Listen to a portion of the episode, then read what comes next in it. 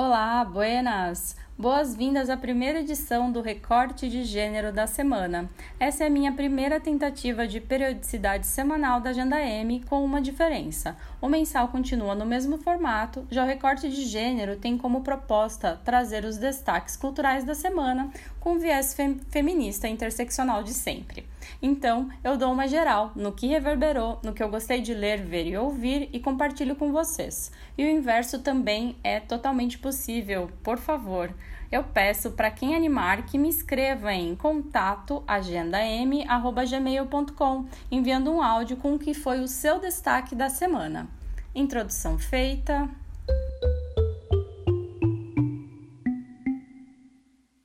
Quando li ele é acusado de ter golpeado Adriana Costa de Alvarenga com um amolador de facas, abri o Google e digitei amolador de facas, Shaira como estava identificado no texto, na tentativa vã de dimensionar a crueldade que Adriana vivenciou. Feminicídio, mulheres sendo mortas por serem mulheres. No texto, a história de Adriana, a cara do feminicídio no país, de Luísa Sansão, publicada no site da revista Piauí, temos uma matéria vigorosa, não só ao descrever o crime, como suas implicações, além de trazer dados que o balizam. Um trecho importante é o da entrevista com a psicóloga social Alexandra de Sales, professora da Universidade do Rio de Janeiro. Segue o trecho. Fechar os olhos para a vulnerabilidade e invisibilidade dessas pessoas, segundo a psicóloga, é o primeiro passo para nunca entender porque uma mulher, mesmo de melhor condição financeira, não consegue se desvencilhar de uma relação como essa. Não entender isso é penalizar mais uma vez essa mulher, explica Tsales. E o grau de vulnerabilidade está colocado também no fato de que Wagner, o marido, que matou Adriana sequer resiste à prisão. Ele se entrega. Foram 15 anos de construção desse feminicídio, 15 anos de pedidos de socorro que não foram ouvidos. Tem um aspecto de aniquilamento. Mata-se o que já estava morto. Uma morte anunciada que não surpreende. Faz parte de um projeto de deixar morrer.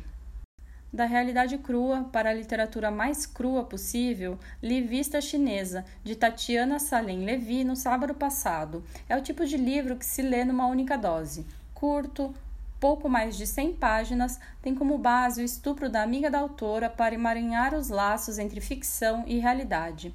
Narrado em primeira pessoa, causa uma imersão maior nesse drama que poucas mulheres têm a oportunidade de elaborar.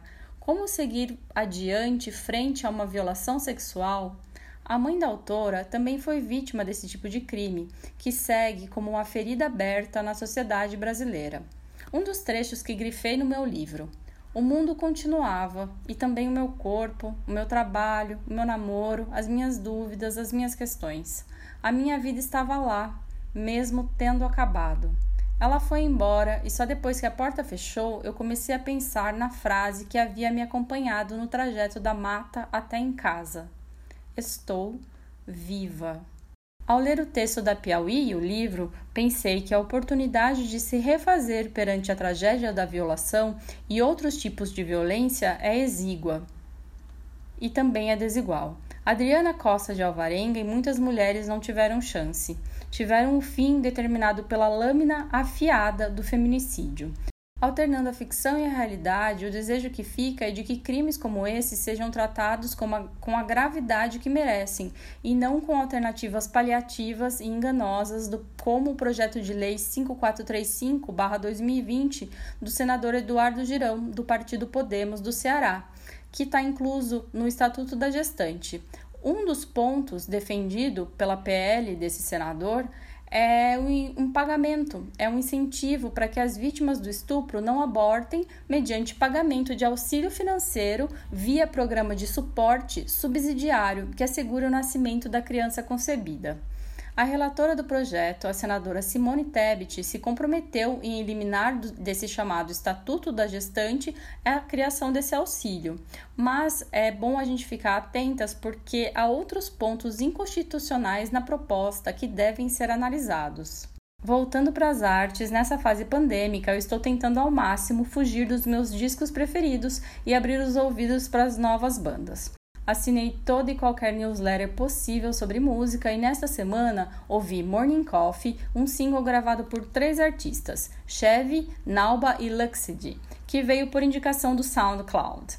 Na playlist também o disco Kids, de Noga Eres, todo chicletoso. As músicas grudam com facilidade no inconsciente.